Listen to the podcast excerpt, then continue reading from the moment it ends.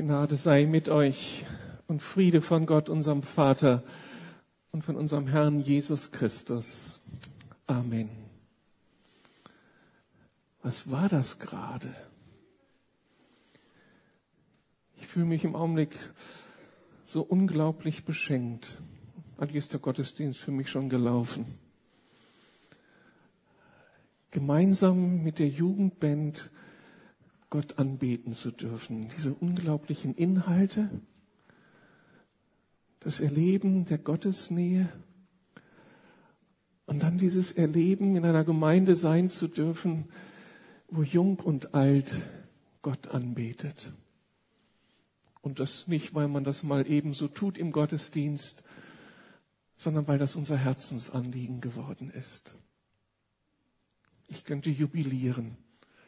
Vielen Dank, dass ihr uns mit hineingenommen habt in das, was euch wichtig ist. Und wir spüren es euch ab. Ihr liebt den, von dem ihr gesungen habt.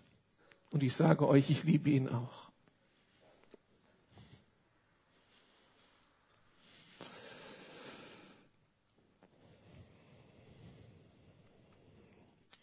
Die Dinge, die wir anschauen, die gewinnen Einfluss auf uns.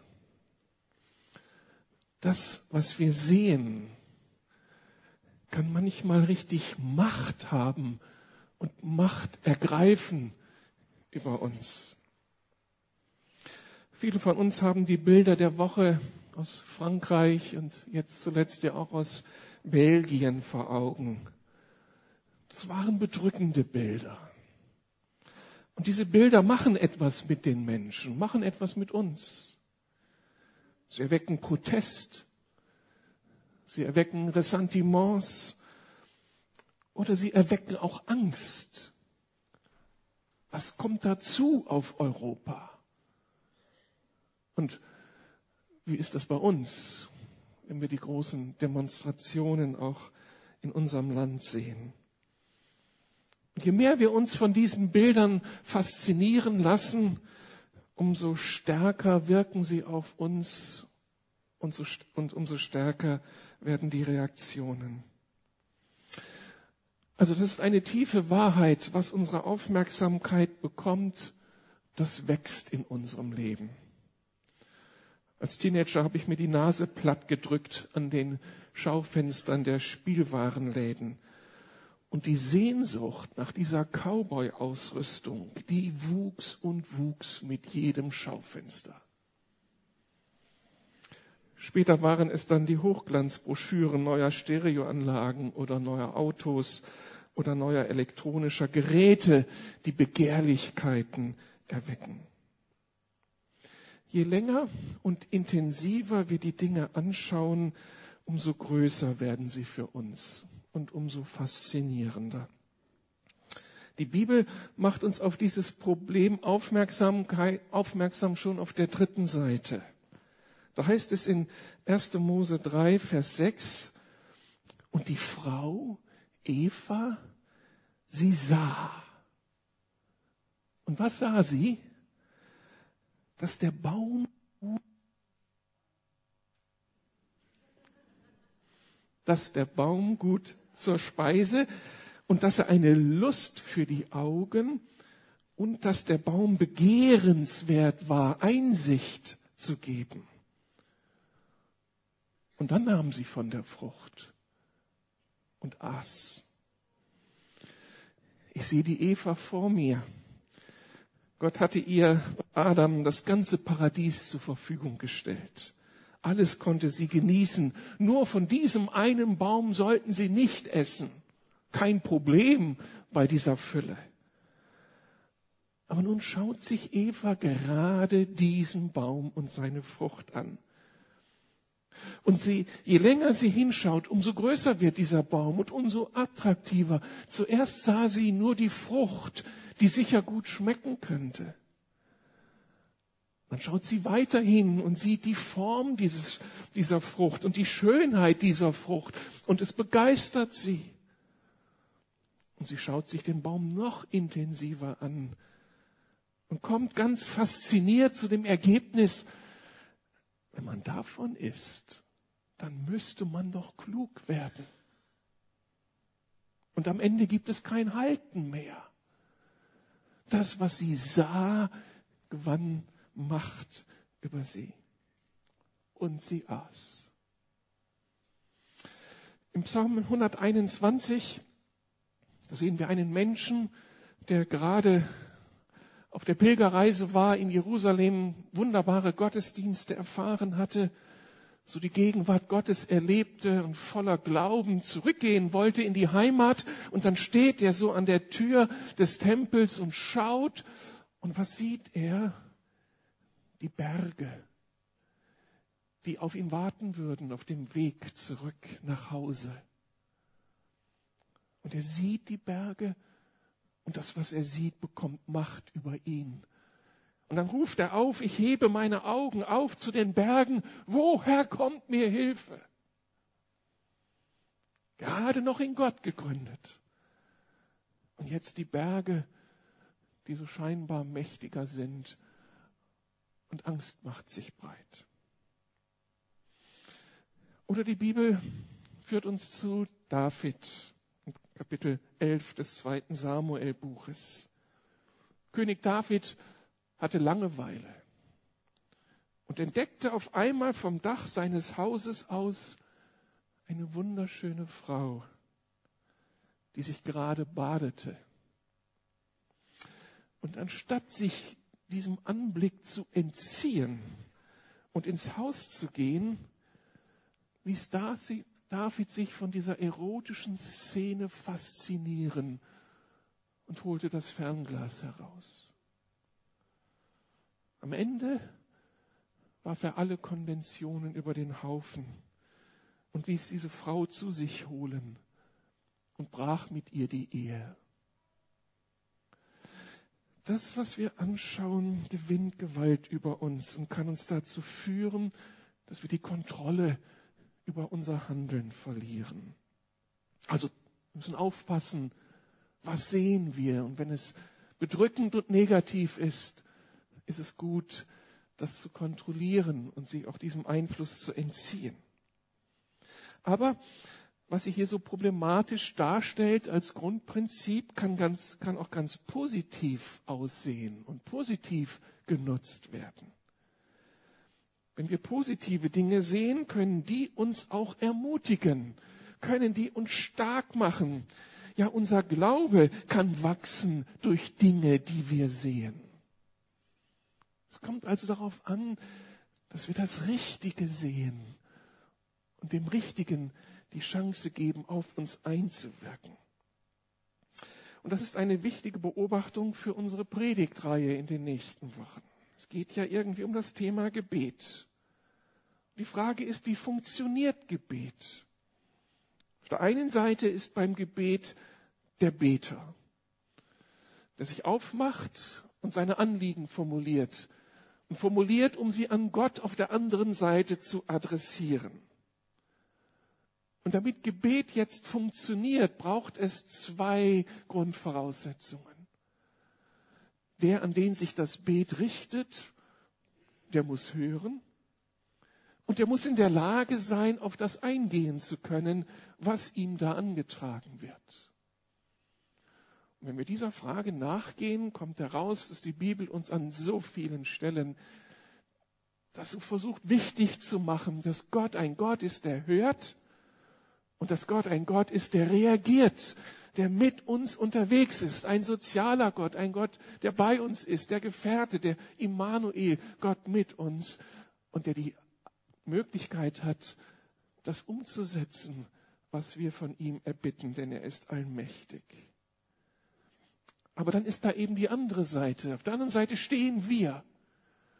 Und damit das mit dem Gebet funktioniert, ist Vertrauen so wichtig. Vertrauen darüber, dass das stimmt, was die Bibel sagt, dass Gott zuverlässig ist und dass er allmächtig ist und dass er uns zugewandt ist. Und jetzt taucht hier das Problem auf, wie können wir jemandem vertrauen, den wir nicht sehen. Denn Gott stellt sich ja nicht so vor, wie ich jetzt hier leibhaftig vor euch stehe. Ist der große Unsichtbare. Aber jetzt gibt es in diesem Zusammenhang eine ganz interessante biblische Logik. Und die lautet so, all das, was wir in dieser Welt tatsächlich sehen können, das ist immer Materie und von daher immer vergänglich. Also das, was wir mit unseren physischen Augen sehen, diese physische Welt, die ist eben auch immer die vergängliche Welt. Und das, was wir eigentlich nicht sehen können, die transzendente Welt, Gott, das ist ewig, eben nicht Materie, nicht vergänglich, sondern Geist, transzendente Welt Gottes. Und das heißt eigentlich, die Welt Gottes, die wir nicht sehen können, ist eine höhere Realität als das, was wir sehen können. Und wenn der Glaube an Gott nun im Unsichtbaren verwurzelt ist, dann heißt das eben nicht, dass er außerhalb der Realität verwurzelt ist, sondern dass er in einer höheren Realität verwurzelt ist. Und damit sagt uns die Bibel, wer auf mich vertraut, der hat eben nicht auf Sand gebaut, der baut auf einer Realität, die zeitlos ewig ist und damit wirklich, wirklich zuverlässig ist. Glaube ist nicht unvernünftig, sondern er hat einen höheren Grund. Er ist mit dem Christus verbunden. Er ist das Geschenk des Geistes des Glaubens, der eben uns die Augen öffnet und uns Realitäten erschließt, die wir mit unserem sichtbaren Auge nicht wahrnehmen können. In diese Spannung sind wir hineingestellt. Und in dieser Spannung will Gott uns entgegenkommen, will uns, wenn es darum geht, das Unsichtbare zu sehen, mit Zeichen in der sichtbaren Welt helfen, eine Vorstellung zu bekommen von dem, was es im Unsichtbaren zu erkennen gibt, was in dem Unsichtbaren Realität ist. Es ist geradezu die Strategie Gottes, uns ermutigende Bilder vor die Augen zu malen, die Glauben freisetzen sollen an das eigentlich nicht Sichtbare, an die unsichtbaren Realitäten Gottes. Und oft sind diese natürlichen Bilder, die Gott da benutzt aus unserem alltäglichen Leben, Hinweise auf ihn, auf die Welt Gottes oder sind verknüpft mit Verheißungen, mit Versprechungen, mit biblischen Wahrheiten, die Gott uns wichtig machen möchte. Und davon entdecken wir in der Bibel eine ganze Menge, dass Gott immer wieder so mit seinen Leuten umgeht. Um ihren Glauben zu stärken an das Unsichtbare, gibt er ihnen Bilder, die ein Hinweis sind auf das, was eigentlich von ihm gemeint ist. Da ist der Abraham in 1. Mose 15. Was sieht Abraham? Was soll er sehen? Da heißt es in diesem Text, Gott führte Abraham hinaus und sprach, blicke doch auf zum Himmel und zähle die Sterne, wenn du sie zählen kannst. So zahlreich wird deine Nachkommenschaft sein. Da hatte Gott Abraham aus seinem Vaterland herausgeführt in ein Land, das Abraham nicht kannte. Alles war Risiko. Einfach so auf dieses Reden Gottes, das er nicht richtig fassen konnte, hin hatte er es gewagt und dachte, für seine Familie Zukunft zu haben. Aber jetzt war das Problem, dass er keinen Nachwuchs zeugen konnte mit seiner Frau Sarah. Die Ehe blieb kinderlos. Und er erinnerte sich immer wieder an das, was Gott ihm gesagt hatte. Du wirst Nachkommen haben. Und konnte das nicht fassen. Und da machte sich Angst und Furcht und Zweifel und Skepsis auf. Habe ich falsch gehört? Und dann kommt Gott eines Tages und führt ihn raus aus dem Zelt und sagt, schau dir den Sternenhimmel an. So viele Nachkommen wirst du haben, wie du Sterne am Himmel siehst. Und das muss offensichtlich etwas in Abraham freigesetzt haben. Jedes Mal, wenn er nachts vor sein Zelt trat. Frustriert, wieder ein Jahr älter geworden und immer noch keinen Nachwuchs. Und dann schaute er zum Himmel und sah die Sterne und wusste, das ist das Versprechen. Und ich lass nicht los. Ich vertraue Gott. Wie hat Gott geantwortet? Am Ende durfte Abraham nur einen Stern sehen. Und nach seinem Tod ging die Post ab. Und all das, was Gott versprochen hatte, ist tatsächlich erfüllt worden. Aber Abraham bekam etwas zu sehen und musste lernen, hinzuschauen auf das, was Gott ihm da vor Augen malte, um festzuhalten an dem, was Gott ihm gesagt hatte.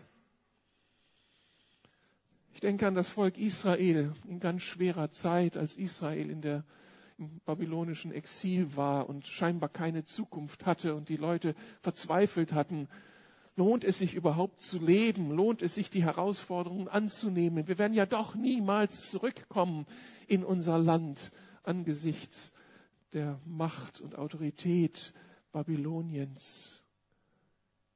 Und dann spricht eben der Prophet Jesaja in dieses Exil hinein. Mache weit den Raum deines Zeltes und deine Zeltdecken spanne aus, spare nicht Mache deine Seile lang und deine Flöcke stecke fest. Du hast Zukunft. Da wird es Nachkommen geben. Lass dich nicht limitieren von dem, was du jetzt siehst.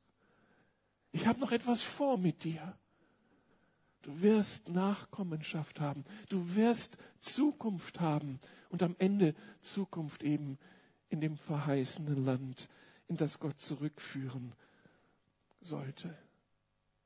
Dieses Bild des Zeltes, das erweiterbar ist und immer mehr Raum geben kann für Leben, das Gott schenkt. Ein starker Hinweis Gottes. Eigenartigerweise, genau dieses Bild hat dann über 3000 Jahre, über 2500 Jahre Menschen immer wieder ermutigt. Und sie haben das für sich genommen. Gott will, dass ich meinen Erwartungshorizont öffne und mich auf Wachstum einstelle, Gott will mit mir vorangehen. Oder ich denke an ein Beispiel im Johannesevangelium im Neuen Testament. Da predigte Jesus den Volksmassen und die hatten Hunger.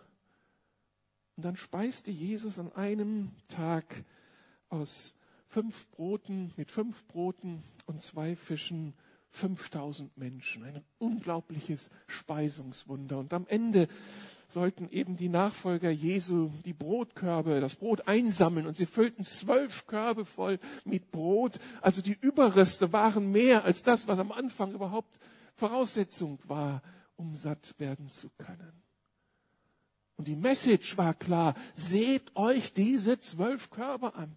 Das bin ich, der Messias, der Sohn des lebendigen Gottes. Das kommt heraus, wer auf mir, auf mich vertraut wer mit mir unterwegs ist.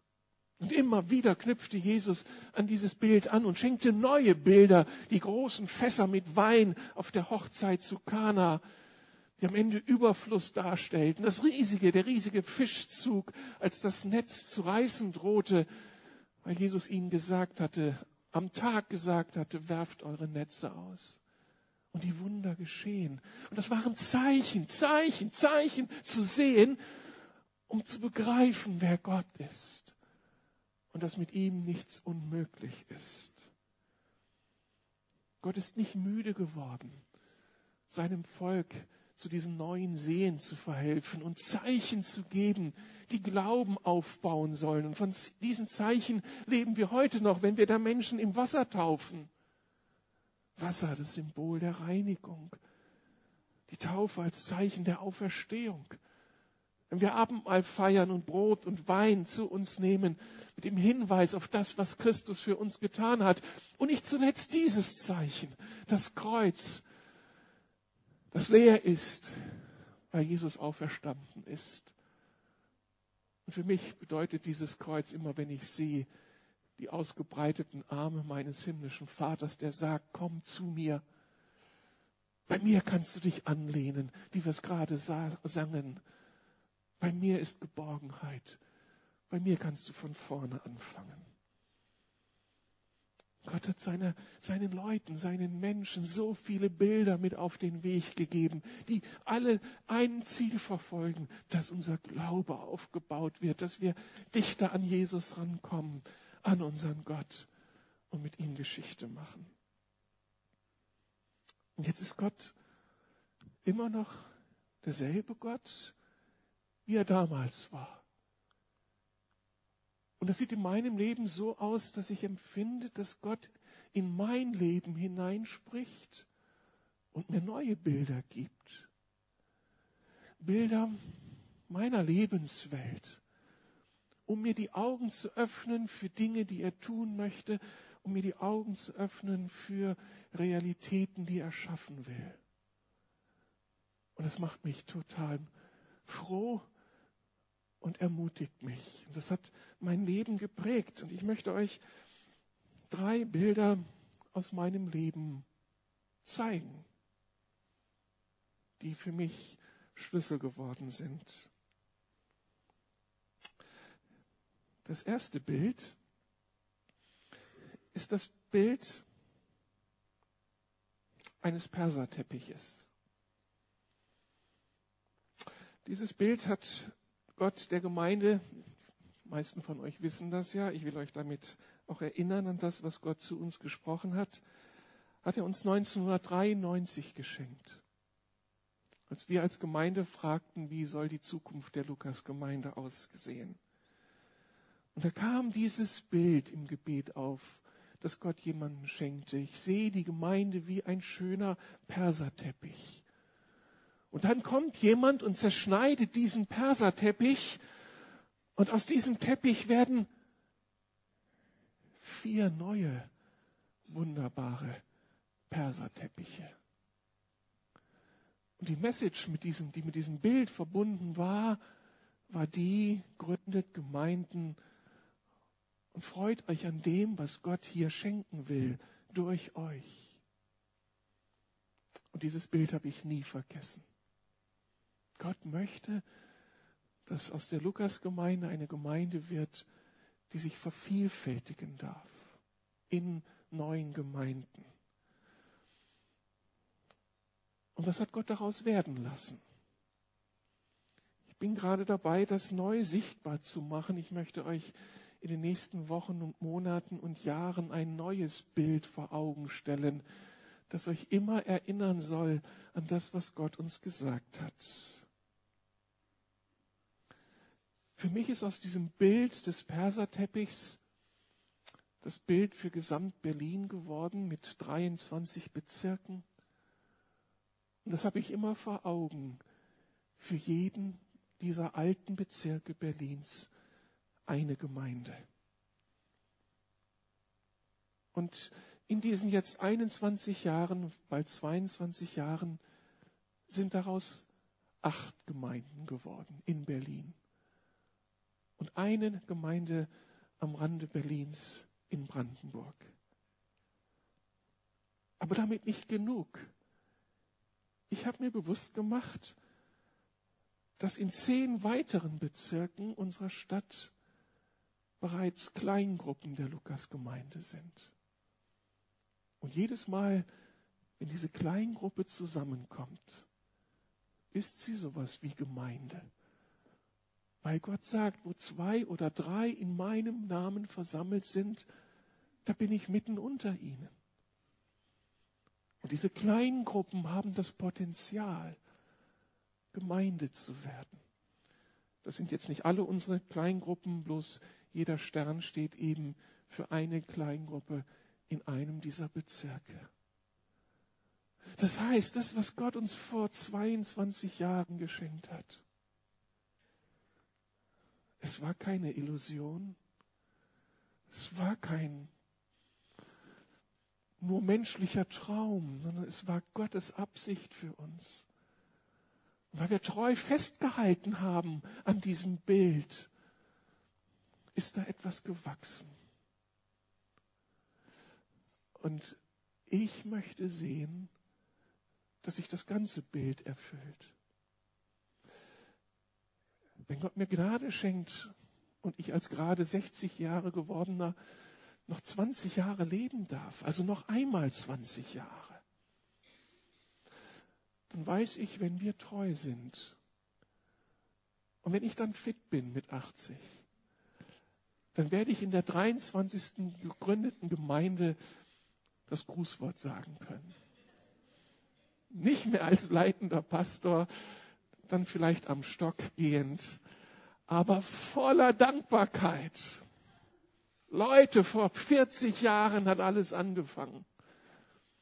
Und Gott hat Treue gehalten, weil wir sein Reden ernst genommen haben. So ist Gott. Mit ihm möchte ich vorangehen. Ich möchte euch ein zweites Bild zeigen. Dummerweise habe ich hier die Reihenfolge irgendwie nicht hingekriegt. Dieses Bild habe ich 1998 entdeckt in der großen Ausstellung des Malers Leonold Feininger in der neuen Nationalgalerie, die ja jetzt gerade geschlossen wurde. Und dieses Bild nahm mich total gefangen und ich habe lange vor diesem Bild gestanden. Es zeigt einen kleinen Mann unten am Strand, man könnte auch sagen unten in der Wüste, da wo nur der Sand ist. Und er schaut auf das Meer und das Meer ist dunkel, ist düster, ist Chaos, furchterregend. Aber dann da oben diese Wolke, Vogelwolke hat Feininger dieses Bild genannt. Und während ich diesen Vogel anschaue, war es so, als ob Gott mir sagt, du, das ist eine Aussage über geistliche Dinge, die ich tun möchte. Diese Wolke, das ist der Heilige Geist, das bin ich. Und ich komme ins Land, um dieses Land, um dein Land, um deine Stadt zu erfrischen und zu erneuern. Fürchte dich nicht. Seit diesem Tag hängt dieses Bild in meinem Arbeitszimmer. Wenn ich vom Schreibtisch aufschaue, sehe ich auf dieses Bild. Das war 1998, als so die Euphorie der Wiedervereinigung längst verflogen war und wir merkten, dass das mit der Gemeindegründung in Ostberlin nicht so einfach geht, wie wir uns das erhofft haben. Uns gelangt nichts. Da wollte keiner über Gott nachdenken und Gemeinde gründen. Es war schwere Zeit. Aber Gott hat einen Samen gelegt, ein Bild mir vor Augen gemalt.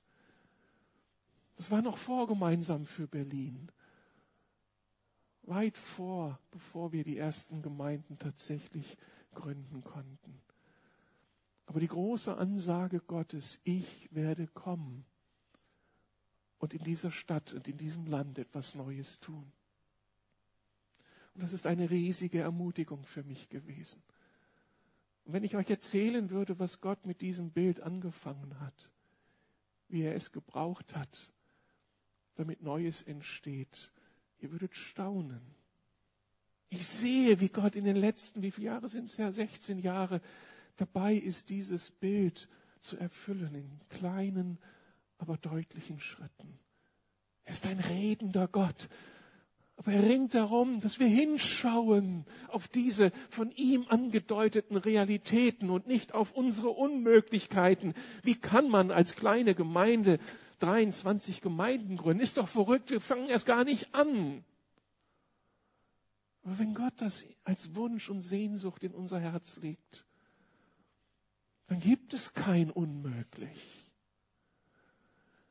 Wie kann ich erwarten, dass sich in Deutschland was verändert, wenn alles doch nur den Bach runtergeht? Familie, Schule und wir sehen die vielen Probleme. Aber ich weiß, dass mein Gott auch Deutschland reformieren kann. Es wird nie das Paradies auf Erden sein. Das erwarten wir für die Zukunft. Aber dass das Reich Gottes überall wächst und Menschen zum Glauben kommen und sich Dinge verändern, das kann er. Und dafür stehe ich ein. Und dann das letzte Bild.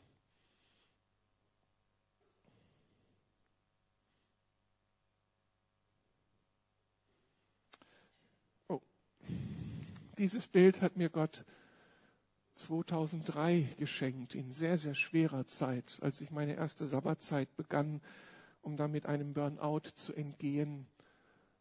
Als ich zu diesem Seelsorgeseminar nach Süddeutschland ging und den Campus betrat, hatte ich ein anderes Bild vor meinen Augen. Ein Bild, das meinen damaligen Zustand beschrieb. Ich sah mich wie so eine Tanne im Wald, ganz verkrüppelt. Ich sah den Stamm dieser Tanne, der war total aufgerissen und blutete. Um die Tanne herum ganz viel Müll, der dahingeschmissen wurde. Die Tanne überwuchert mit, mit Sträuchern, mit die eben das Licht abschirmten nach oben. Alles andere als attraktiv. Diese Tanne war nicht wirklich mehr lebensfähig. Und Gott ist dann in mir einen Prozess gegangen der Erneuerung. Und am Ende dieser Woche hatte ich wieder ein neues Bild, das ich innerlich sehen konnte. Und das beschrieb das, was Gott für mich vorhatte. Das war dieses Bild oder so ähnlich. Ich sah diesen Baum, empfand mich im Schweizer Jura, diese schöne Hügellandschaft. Und da sah ich in der Ferne diesen Hügel und diesen einsamen Baum. Und es war so, als ob mir Gott sagte, das bist du. Das sollst du sein. Ein Baum für Menschen, ein Orientierungspunkt für Menschen, ein Schutzdach für Menschen, ein Ruheort für Menschen. Ein Baum, der fest gegründet ist, der dem Wind und dem Sturm standhalten kann, der genug Wasser hat, um zu leben und der damit anderen ein Segen wird. Das war ein ganz starkes Bild. Und dieses Bild ist zu meinem Bildschirmschoner hier geworden, damit ich mich erinnere in schlechten Tagen, wenn es mir nicht gut geht. Da hat Gott doch was gesprochen. Und ich vertraue darauf, dass er es Schritt für Schritt auch in meinem Leben wahr macht. Ich bin manchmal gefragt worden,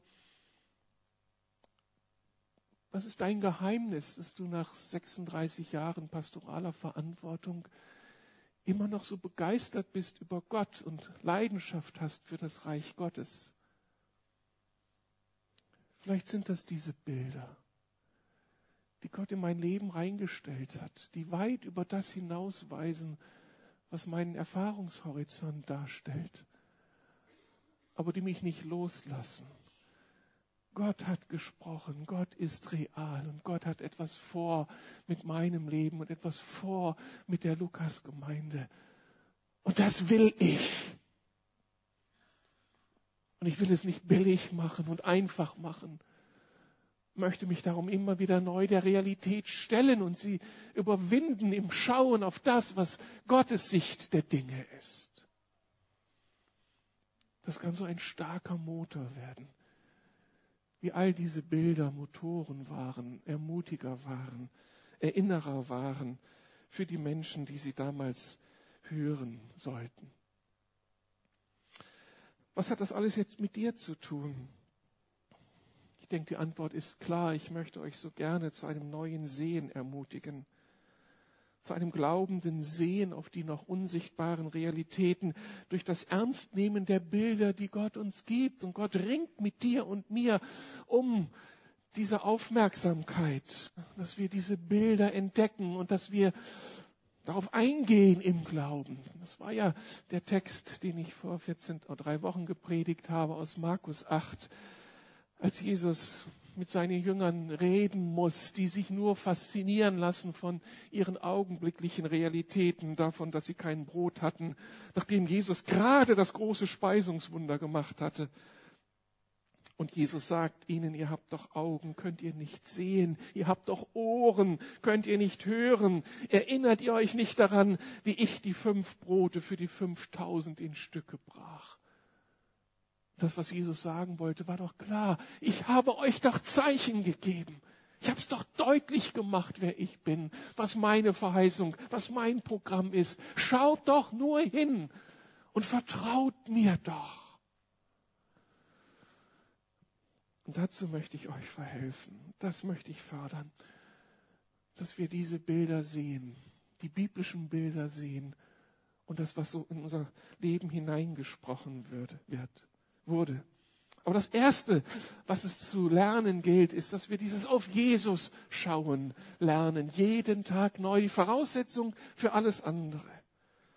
Da heißt es in Brea 12, Lasst uns wie Läufer bei einem Wettkampf mit aller Ausdauer dem Ziel entgegenlaufen.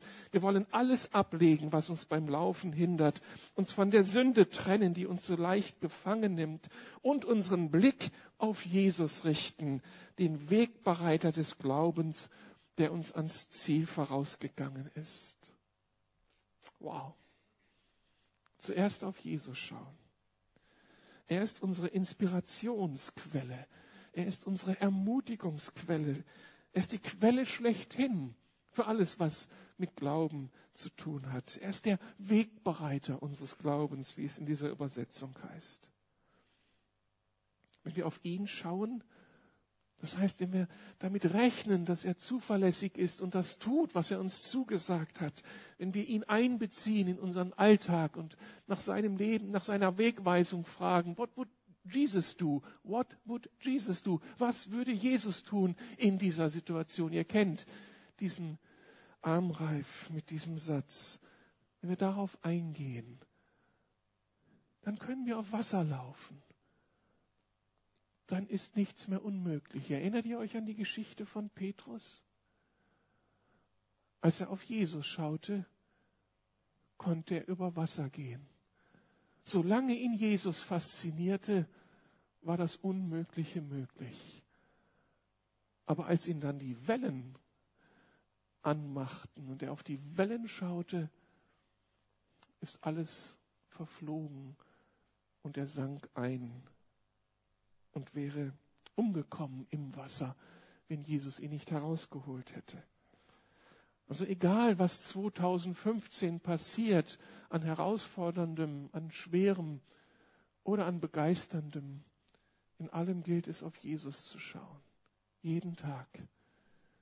Jesus, zeig mir, wer du bist. Lass mich tiefer erkennen, wer du bist. Und lass mich die Zeichen sehen, die mich hinweisen auf das, wer du bist. Ich erinnere mich an das Bild, das ich damals sah, als die Mauer noch nicht gefallen war, wenn ich durch Ostberlin ging und am Berliner Dom stand und dann diesen großen Palast der Republik saß, sah, das Machtsymbol der DDR mit dieser kupfernen Glasfassade. Und jedes Mal, wenn ich da war, hatte ich innerlich Furcht, war ich verunsichert. Wie wird das mit der Zukunft? Bis ich eines Tages sah, wie sich dieser Dom in der Fassade des Palastes der Republik spiegelte und wie magisch durchdrang. Und es war mir so, als ob Gott sagte, du, wenn hier jemand Kontrolle hat, dann bin ich das. Und ich durchdringe all die Machtinstanzen dieser Welt und ich bin der Herr, der das letzte Wort spricht.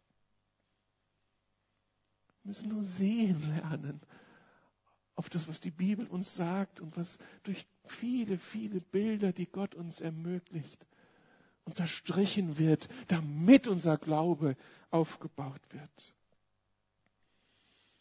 Dazu gehört auch, dass wir auf das Ende, auf das Ziel unseres Lebens schauen. Auch das wird uns in Hebräer 11 gesagt, in der Gestalt des Mose, der eben bereit war, die Qualität und Schönheit des pharaonischen Hofes aufzugeben, der dann mit dem Volk Israel unterwegs war und eigentlich zu all dem nur bereit war, weil er das Ziel, die Belohnung vor Augen hatte, die Gott für ihn vorbereitet hatte. Sein Blick war auf die Belohnung gerichtet, die Gott für ihn bereithielt. Und das spricht so ein Geheimnis des Reiches Gottes an, ein Geheimnis, das für dein Leben gilt. Nichts von dem, was wir für Gott wagen, nichts von dem, was wir für Jesus tun, für seine Gemeinde, für Menschen, die von ihm geschaffen sind, wird vergeblich gewesen sein. Es wird seinen himmlischen Lohn bekommen, sagt Paulus am Ende von 1. Korinther 15. Und darum heißt Leben in dieser Welt und als Christ in dieser Welt leben und sich als Christ engagieren und auch als Christ sich verausgaben. Immer Herr, ich sehe auf das, was kommt, auf deine Zukunft, auf deine neue Welt und auf das, was ich dann mit dir sein werde. Und das ist ein starker Impulsgeber und Hoffnung machen, mach, Hoffnungmacher und Glauben schenkender Aspekt. Ich sehe auf das, was Gott tun wird. Ich möchte dich ermutigen, die Bilder ernst zu nehmen und die Verheißungen ernst zu nehmen, die Gott bereits in dein Leben gesprochen hat. Ich gehe heute Morgen davon aus, dass Gott bereits ins Leben von vielen von uns gesprochen hat in der Vergangenheit. Es waren Worte, Verheißungen. Es waren Bilder, die Gott uns geschenkt hat, die er dir anvertraut hat. Und er wollte damit dich ermutigen, dich stärken, dich nach vorne orientieren. Vielleicht waren die Bilder zu groß und du hast sie gar nicht ernst genommen. Und vielleicht waren auch die anderen Bilder deiner Unmöglichkeiten so stark, dass du es losgelassen hast, was Gott eigentlich in dein Leben reingesprochen hat. Ich glaube, ich soll dir heute Morgen sagen, dass du die Bilder ernst nehmen sollst und dass du neu aufstehen sollst, Gottes Reden ernst nehmen sollst. Er wartet auf dein Vertrauen, auf dein Aufstehen, auf dein ihm Recht geben auf dieses, ja, ich begehre, was du mir gesagt hast. Und ich schaue nicht auf meine Umstände, sondern auf das, was du sagst. Und wenn wir in dieses Jahr des Gebetes reingehen, dann in, diesem, in dieser Sehnsucht, wir wollen nicht eine Disziplin einüben, sondern wir wollen Jesus näher kommen und dem, was er über unser Leben ausgesprochen hat. Und das soll unser Gebetsleben reich machen und intensivieren und uns letztlich an Jesus anbinden. Aber dann glaube ich auch, dass heute Morgen noch etwas anderes geschieht, dass wenn wir jetzt gleich von unserem Lobpreisteam angestimmt und ihr könnt schon kommen, wir singen ein Lied jetzt mit euch. wenn ihr dieses Lied singt, dann lasst uns auf Gott hören. Ich glaube, dass er zu uns reden möchte dass er dir etwas sagen möchte für dein Leben, dir ein Bild schenken möchte oder eine biblische Verheißung. Und die nimm dann. Und die merke dir. Und die ergreife im Glauben. Aber vielleicht schenkt Gott uns auch für uns als Gemeinde ein Bild. Oder er schenkt dir für deinen Hauskreis ein Bild. Glaube, er will uns Mut machen heute Morgen. Und darum möchte ich jetzt beten. Herr Jesus, du bist der große Mutmacher. Heiliger Geist, du bist der große Mutmacher. Und ich vertraue dir jetzt, dass du, wie du zu allen Zeiten geredet hast, dass du auch zu uns redest. dass du uns sehen lässt, wer du bist und was du für uns vorhast. Komm, du Geist der Ermutigung und rede. Komm und bestärke unseren Glauben. Komm, lass uns wachsen in unserer Abhängigkeit von dir. Ich möchte dich für die unter uns bitten, die in der Vergangenheit gesehen haben und verloren haben, was sie einmal sahen, dass sie dir neu vertrauen lernen. Dass du anderen von uns dieses Sehen ermöglicht. Und vielleicht geschieht auch das ganz Wunderbare, Herr, dass du Menschen hier unter uns, die dich noch gar nicht kennen, dass du ihnen die Augen öffnest dafür, dass du lebst, ein realer Gott bist. Bitte, Herr, rede. Zeige uns etwas von deiner Herrlichkeit. Amen.